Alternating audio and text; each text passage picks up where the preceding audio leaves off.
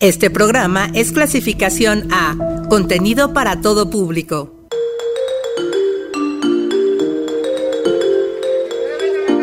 Asuntos que nos conciernen. Necesidades cotidianas. Bienvenidos a Conexiones. Difusión, actividades, servicios. Todo lo que la universidad tiene para ti.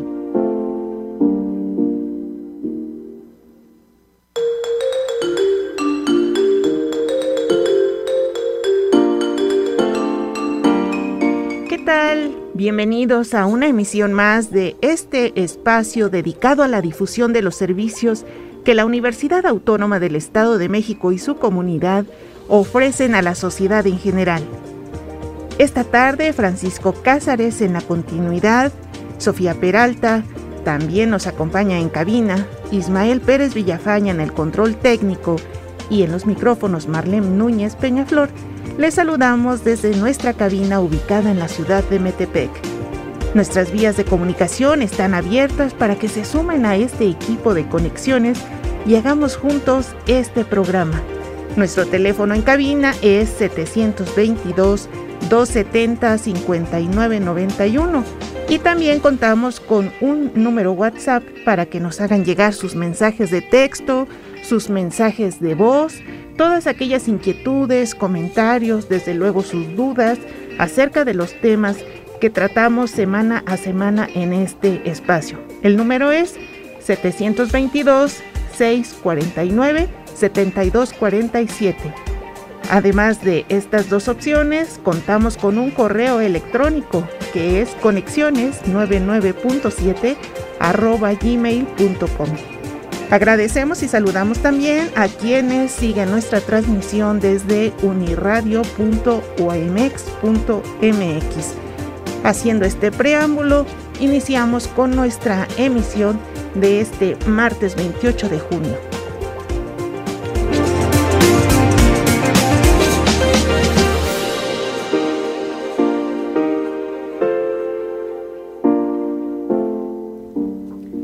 La salud reproductiva es un tema de agenda de género.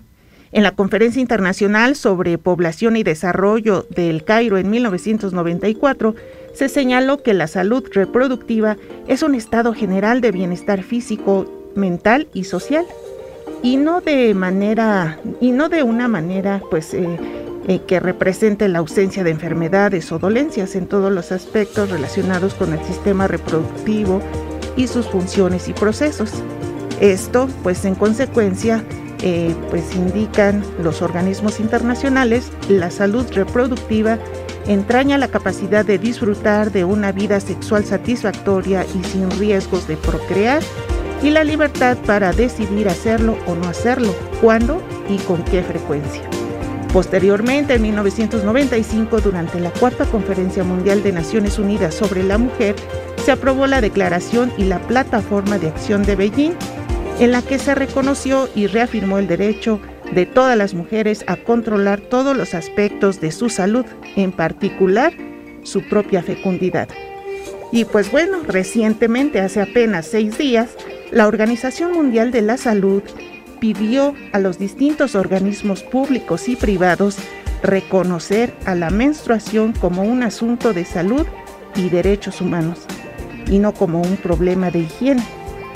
Este organismo internacional remarcó que la menstruación tiene dimensiones físicas, psicológicas y sociales, el cual debe abordarse en una perspectiva de un curso de vida desde antes de la menarquia, en la niñez, hasta después de la menopausia.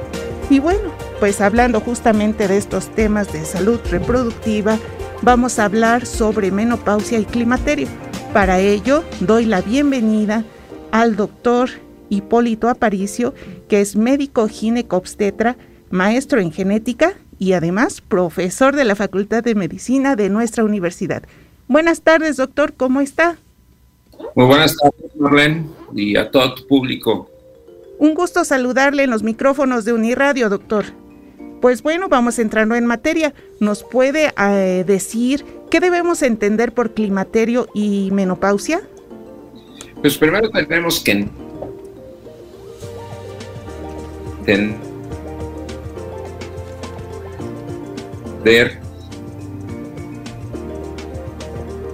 eh, tenemos eh, sí, sí, es que tenemos ahí un pequeño problema, no le escuchamos correctamente. de vida de, las pacientes. No es una... ¿Ya se escucha mejor? ¿Ya se eh, escucha? A ver, ahí sí, ya le escuchamos un poco mejor. Nos, nos comentaba acerca de qué debemos entender por climaterio y menopausia.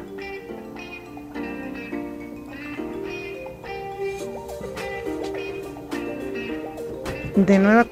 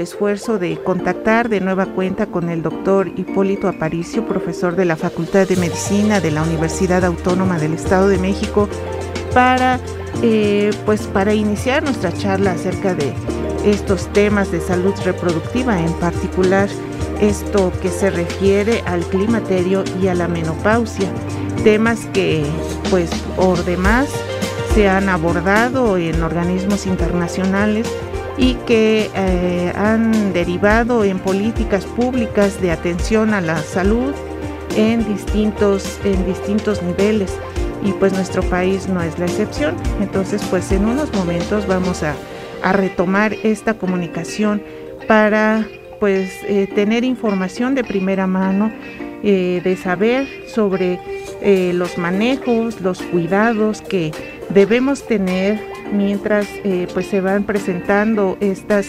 etapas del desarrollo de la mujer. Me indican mis compañeros en cabina que tenemos ya eh, conectado vía internet al doctor Hipólito Aparicio. Entonces, pues si ustedes nos lo permiten, vamos a retomar nuestra charla. Ahora sí, doctor, eh, ¿sí, nos, ¿sí nos podremos comunicar? Esperemos que sí, Marlene. Muy Disculpas, bien. este internet está fatal, ¿no? Pero vamos a tratar. Claro que sí, doctor. Pues es un gusto tenerlo en los micrófonos de Uniradio y pues vayamos entonces eh, entablando esta conversación sin hacer esperar más a nuestro auditorio. Eh, le preguntaba en un inicio, ¿qué debemos entender por climaterio y menopausia?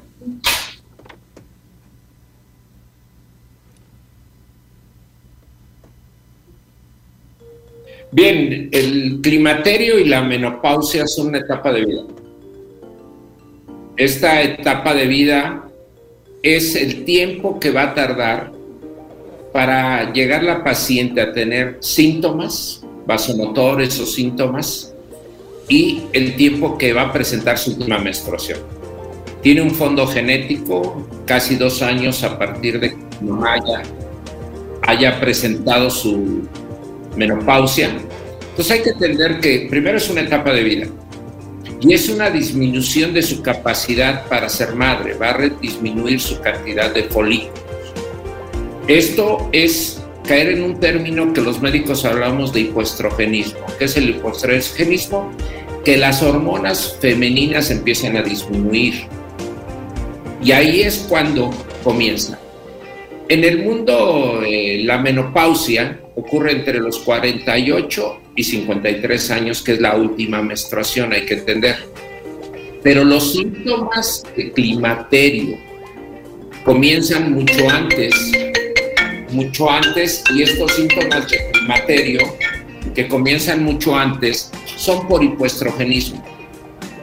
Este hipoestrogenismo es quitar, es un ejemplo, las pacientes a los 40 años pueden comenzar alrededor de los 40 años con bochornos, cambio de carácter, insomnio, baja de la libido, que es lo que se comentaba al principio, y si no les damos un buen manejo, pueden llegar hasta un, una osteoporosis y al mismo tiempo llegar a una enfermedad cardiovascular como es la enfermedad, los infartos.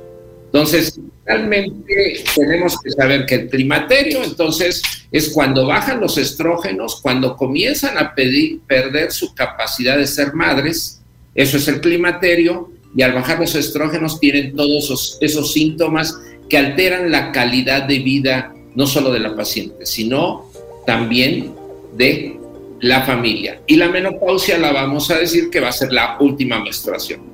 Pero también nos tenemos que preocupar por las mujeres mayores de 53 años, que ya no están menstruando. ¿Qué pasa si no les damos tratamiento? ¿Qué pasa cuando no damos tratamiento? Nos vamos a aumentar el factor de riesgo a, primero, primero a osteoporosis e infartos e incapacidad. Y segundo, a tener problemas de infartos. Y en este sentido, doctor, ¿cuáles son los manejos y cuidados que debemos eh, pues prevenir y tomar en consideración? Primero tenemos que, saber que el estudio WHI, este estudio fue, se reportó en el año 2001 en el mundo, pero sí hizo una mala difusión y a las, las pacientes les metieron ese miedo a que las hormonas que utilizamos o que damos manejo para el climaterio y la menopausia y la posmenopausia daban cáncer de mama. Con el tiempo nos fuimos dando cuenta que la terapia hormonal, la terapia hormonal es un tratamiento que puede prevenir un infarto, una fractura, una osteoporosis, pero también mejorar esa calidad de vida, quitar los hornos, el insomnio, la depresión, la baja de esa libido que las pacientes se quejan después de los 40 años, esa, ese trastorno urogenital que es esa sequedad vaginal y que la paciente nos da un problema grave. Nosotros en bioética sabemos que lo primero que tenemos que ver es la beneficencia. ¿Qué, ¿Qué beneficio va a tener el medicamento? Y no maleficencia, que no cause daño. Pero hay otra parte importante que es la justicia en bioética. Quiere decir que a todas nuestras pacientes de México y del mundo les tenemos que dar y ofrecer una muy buena terapia y una muy buena información. Pero la más importante va a ser la autonomía. La autonomía es cada paciente decide si puede consume hormonas o no. Si les da miedo, también nosotros como médicos tenemos que explicar, pero también respetar. Y tenemos otras opciones que pueden ser que no sean eh, tan comerciales, que sean un poquito, como un ejemplo, eh, la soya, el tofu, también como poder hablar de la alfalfa, un ejemplo, quitar un poco los síntomas, el licuado de alfalfa, y algunos otros medicamentos como son inhibidores de la serotonina, como son los antidepresivos, sertralina, floxetina, paroxetina o citalopram, que son medicamentos exclusivos que no son hormonas y les vamos a quitar un poco los síntomas. Pero aquí hay que entender, estas terapias, si comenzamos a darlas, no solo es para quitarle los síntomas, si es para que a los 60 años la paciente tenga menos riesgo de osteoporosis, infartos e incapacidad, que es algo grave para una familia, tener alguien que tiene una fractura de cadera, de columna, o en su caso, también tenemos que empezar a evaluar el riesgo de infartos. Las mujeres que no les damos tratamiento adecuado en el momento del inicio, vamos a tener un síndrome metabólico, lípidos altos, hipertensión, obesidad y diabetes y claro, vamos a terminar con la conclusión de un infarto y una muerte temprana o una muy mala calidad de vida. Entonces, realmente nuestra obligación como médicos es apoyar y al mismo tiempo orientar a nuestras pacientes para que ellas no sepan qué hacer. Pero si la paciente no quiere, nosotros no podemos obligar a nadie a darles un medicamento que ella no aceptó. Eso se llama consentimiento informado en medicina. Marlene. De acuerdo, doctor, pues muy, muy valiosa, muy eh, valioso este aporte que usted nos eh, ofrece esta tarde. Y bueno, para concluir esta participación, ¿nos podría ofrecer algún... En relación al, al manejo que estamos dando, estamos dando estrógenos, estamos dando progesteronas. Ya sabemos cuáles son las progesteronas más agresivas y que nos pueden llevar a cáncer de mama. Sabemos que ya no las ocupamos. Actualmente tenemos una corriente muy grande de las hormonas bioidénticas. No son malas, es una muy buena opción, son pellets, son pequeños dispositivos que se ponen en la grasa y les producen van secretando la hormona día a día, pero todavía en Estados Unidos no están bien aceptadas. Por eso nosotros que nos dedicamos a la endocrinoginecología todavía no la seguimos recetando. Ahora, si yo tuviese una paciente que tiene osteoporosis, pues el mejor tratamiento serían los estrógenos. Pero también tenemos los fosfonatos o algunos, un ejemplo, el calcio, la vitamina D que tenemos que estar dando, que es primordial. También si tiene un síndrome metabólico, que es como la obesidad, tiene que ir con los nutriólogos y tenemos que mandarla a nutrición para que les den un buen manejo. Diabetes también, tenemos que tener un buen control y dar un buen manejo si tiene resistencia a la insulina. Y al mismo tiempo, si tiene hipertensión, ver qué es lo que tenemos que dar. Y claro, la dislipidemia, los lípidos buenos, los lípidos malos, y tratar de compensar para que nuestra paciente tenga una excelente calidad de vida. ¿Qué pasa cuando, un ejemplo, baja mucho la paciente que es, llega y pide y nos comentan, doctor, eh, pues sí, tengo bochornos, cambios de carácter, pero ¿sabe qué? Mi libido está muy baja. Actualmente nosotros estamos manejando testosterona a las mujeres y nos ha ido muy bien, les va muy bien a las mujeres, les aumenta esa masa muscular, pero lo más importante, aumenta la libido. Tampoco es mágico. Y ahí nos vamos a la contraparte. También en los hombres tenemos andropausia. Pues tenemos que ver que el hombre tampoco no vaya a tener ya problemas de baja de testosterona y al mismo tiempo disfunción eréctil. Entonces todo eso está rodeado y para llevar a una salud y también a la familia. Muchos de mis pacientes, los hijos son los que me dicen, doctor, ¿qué le dio a mi mamá? Y porque ha mejorado la relación entre hijos, entre pareja, entre toda la familia. El estado de hipoestrogenismo de las mujeres nos lleva a síntomas vasomotores muy graves que pueden hasta desintegrar una familia. No sé si eh, sí, pues eh, sin duda que son temas que tenemos que eh, ir eh, pues develando con mayor detenimiento. ¿Nos podría proporcionar algún eh, medio de contacto para pues las personas que estén interesadas en profundizar más y sobre todo prevenir o asumir estos cuidados que usted nos acaba de comentar? Claro, mira, nosotros tenemos en el Sanatorio Florencia, en el cuarto piso, un área de endocrino ginecología y reproducción. El teléfono es el 72 22 61 63 41. Es donde nos pueden localizar y nosotros ya los hacemos el contacto. Realmente aquí hacemos manejos integrales a la pareja. La idea es de que todo esto mejore y también se debe respetar la autonomía de nuestras pacientes. Si ellos dicen que no van a usar hormonas, tenemos otras opciones. Si hay que usar hormonas o si quieren alguna bioidéntica, se las podemos recomendar con las bases científicas, siempre con medicina basada en evidencias. De acuerdo, doctor. Pues le agradecemos mucho esta eh, valiosa información y pues sin duda ahí estarán eh, con, eh, haciendo el contacto las personas, las parejas que estén interesadas en pues en asumir estos cuidados de prevención, estos cuidados de, relacionados con la salud reproductiva. Muchísimas gracias, doctor.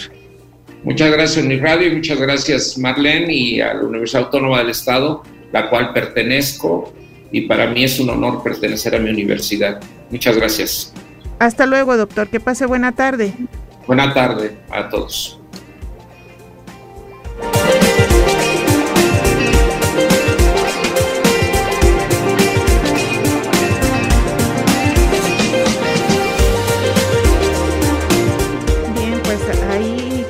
Esa información relacionada con eh, pues el cuidado y manejo del climaterio y menopausia. Recuerden también que nuestra universidad cuenta con la clínica multidisciplinaria de salud donde precisamente se ofrecen entre los servicios eh, la consulta ginecológica y ahora se ha incorporado un servicio de urología.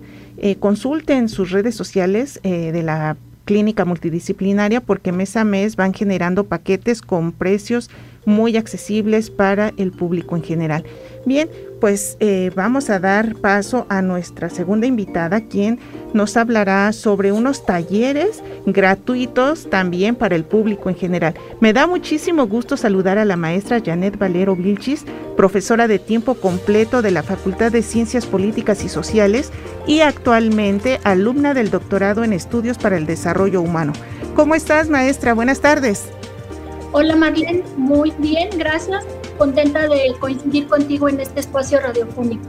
Muy bien, pues para mí también es un gusto y ahora más que nos traes una invitación para el público en general relacionada con unos talleres. Platícanos de qué se trata.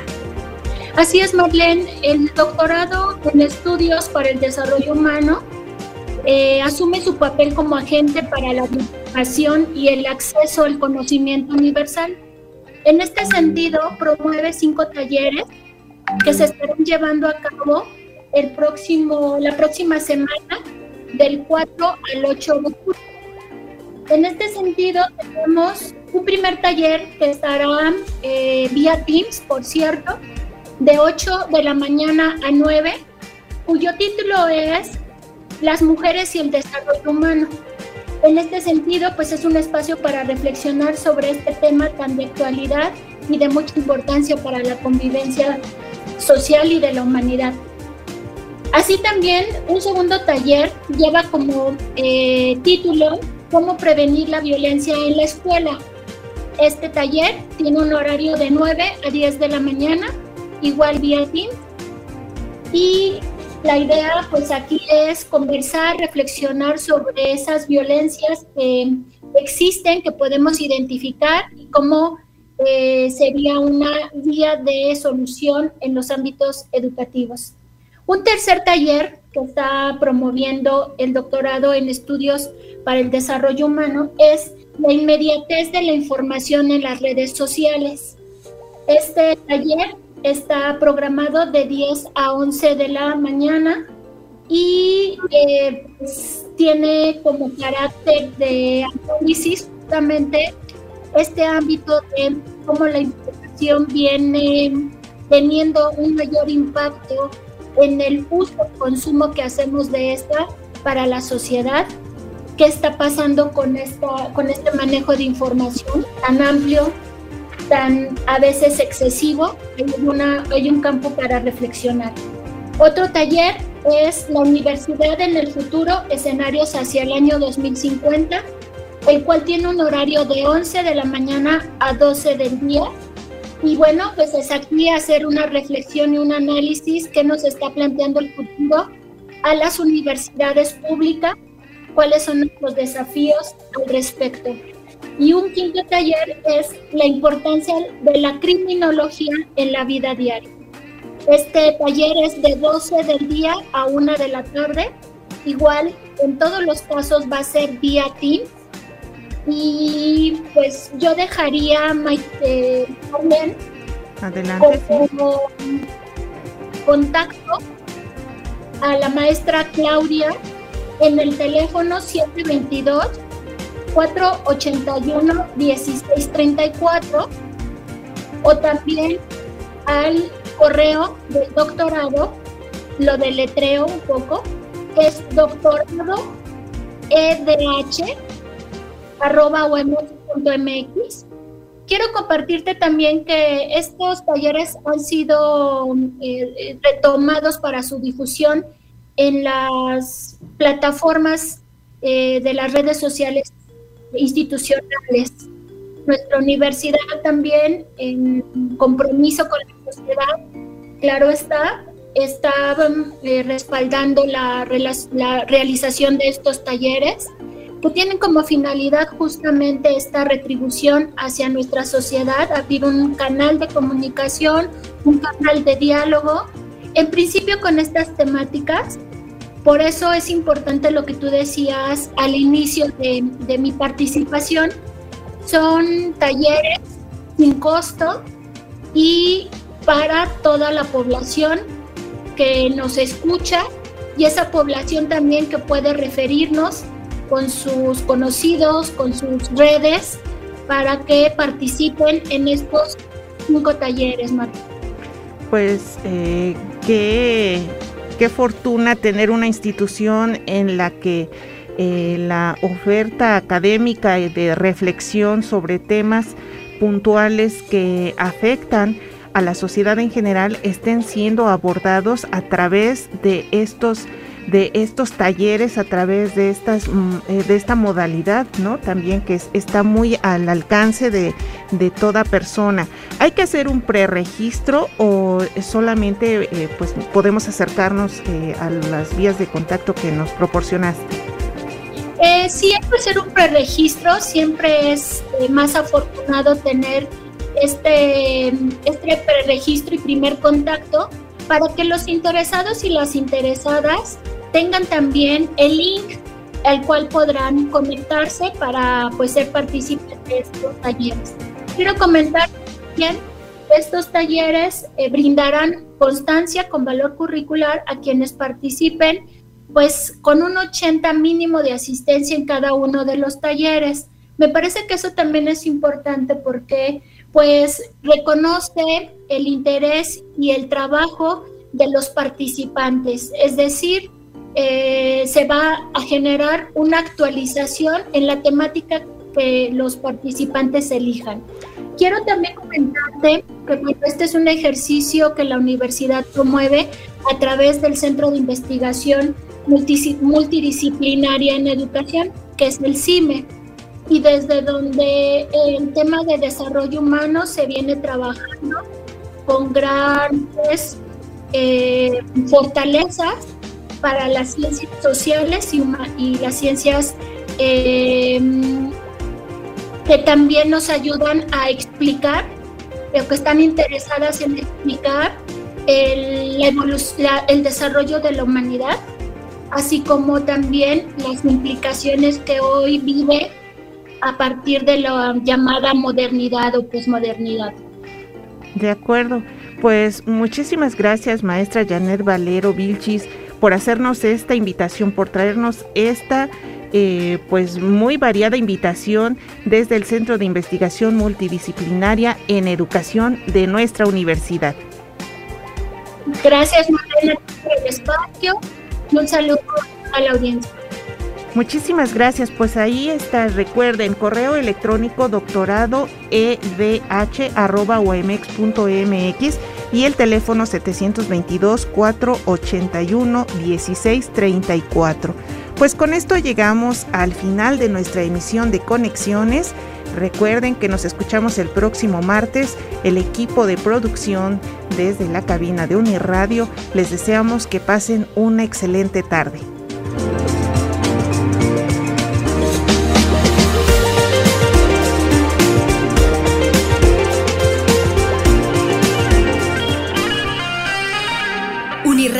99.7 FM